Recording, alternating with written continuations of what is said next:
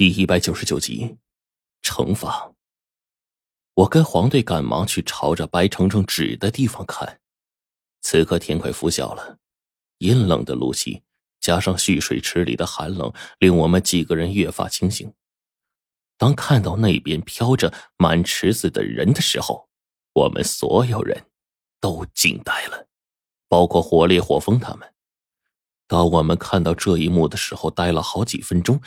最后才清醒过来。此时的黑子手足无措，他站在一边，双手不住的摆动，直摇头：“不是，不是，肯定不是的！明明把腐尸埋进自己挖的深坑里，全埋了呀！”黑子整个人开始胡言乱语，思维已经是混乱的。我跟黄队沉着脸，大家这才意识到这件事情的严重性的后果。黄队一马当先的就往前面的水池里冲。拼着一身的尸臭跳进池子里，就要把那些腐尸从里面拉出来。火风也急了，对着火烈和白程程说：“赶紧找厂里的供水总开关，三十多具腐尸进了蓄水池，这里的水不能再给镇民用了。”我急了，赶紧紧随着黄队身后冲上去，不顾一切的捞池子里的死尸。黑子站在一边，被火烈迎面一巴掌拍在后脑勺上，这才反应了过来。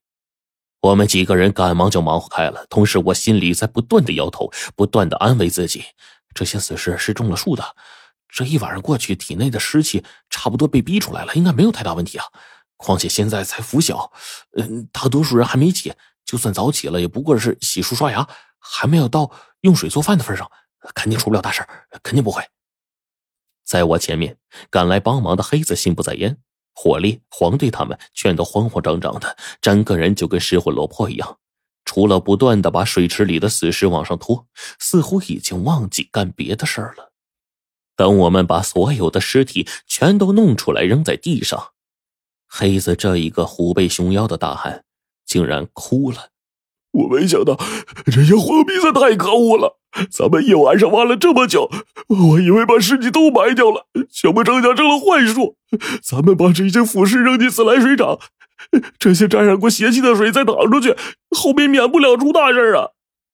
火凤不断的摆手，压住黑子的肩头，示意他镇定一点。我们几个全都面色严峻。昨天晚上我已经搞定了三十多个被控制的疯人，因为我们昨天这一搅和。原本一个隐藏在暗中的永安镇，这下彻底暴露了。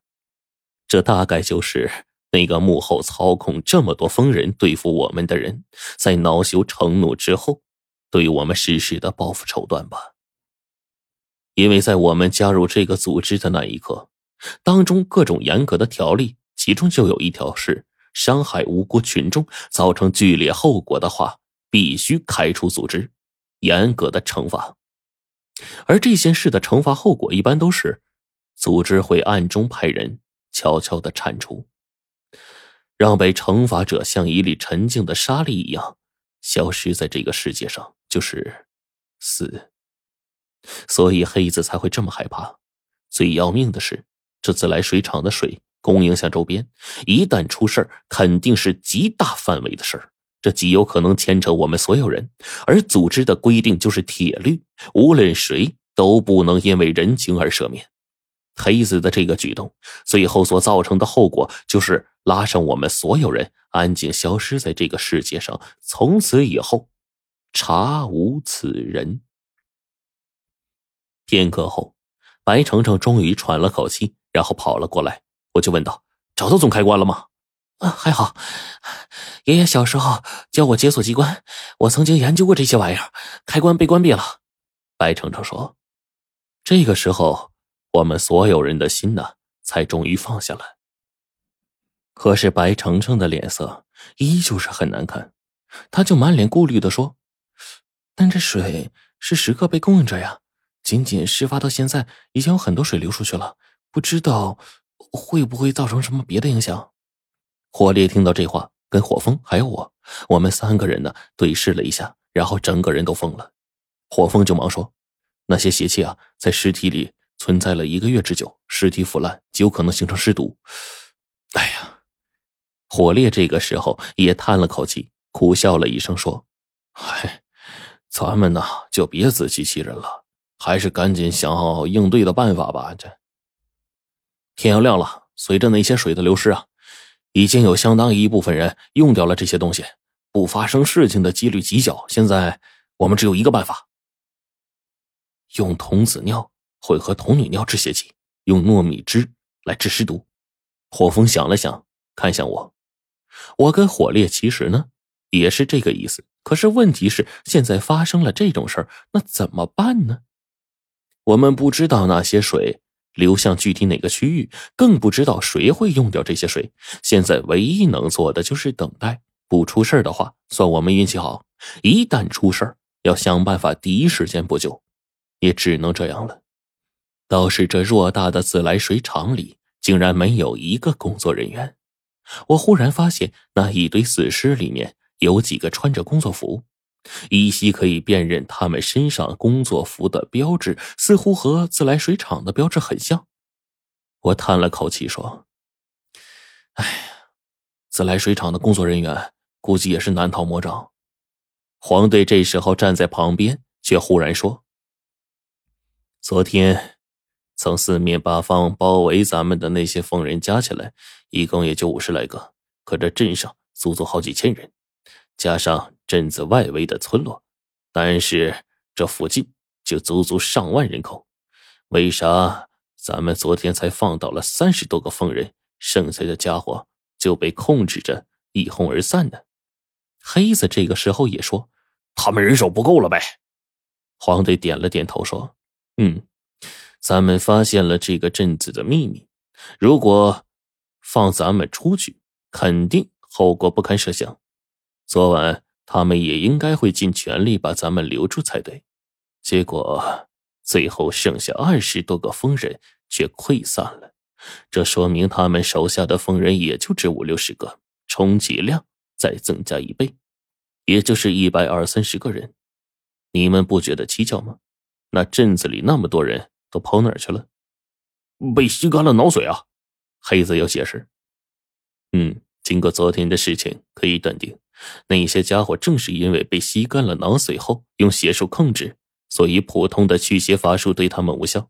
因此，昨天对咱们出手的疯人有限，这明显透露着一个问题。我顿时明白了，你是说，昨天晚上那些家伙不是不想留下灭咱们的口，而是他们人手不足，留不住咱们？黄队点了点头。嗯，换句话说，他们吸干了人的脑髓，继而。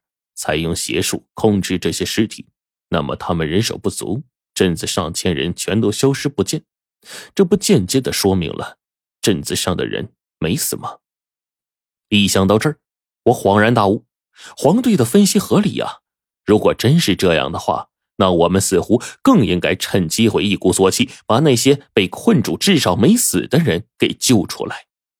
这个时候，火风也说话了：“我昨天晚上跟黑子。”去找那个散布谣言的家伙，结果远远的到他门口，先中了一道幻术，紧接着无端端被揍了一顿，被那些疯人撵了过来。我们在逃命的时候啊，黑子说，我们左边走廊里足足有几十双发绿的眼睛在盯着我们，是黄皮子。我当即点破，因为我可以确定黑子看到的那些东西。因为我跟白程程在镇子里也遇到了，不过我们是遇见了十几只。而黑子遇见的是几十只，不成想黄队这时候也站出来，把自己的遭遇一说，原来是差不多的。我们刚走到外面一点的大路上，远处的田间野地里，十几只黄皮子在乱窜，也是这样中了手。这些家伙呀，真是邪性啊，到处都是，数量还极多。白程程点了点头，对我们说。他们不止多，而且全都是一个个成了气候的家伙。可是这玩意儿，你们平时就算是收妖收鬼，也难得碰到一个呀。这里怎么就这么多呢？火烈这个时候也点了点头，说：“啊，东北有五仙，胡黄白柳灰，这黄家呀，指的就是黄鼠狼。这五种灵物扎根极深，遍布各处，能一次性这么多成了气候的黄皮子出来祸害人，也只有。”皇家保家仙之首黄三太爷手下的小皮子精作祟了呀！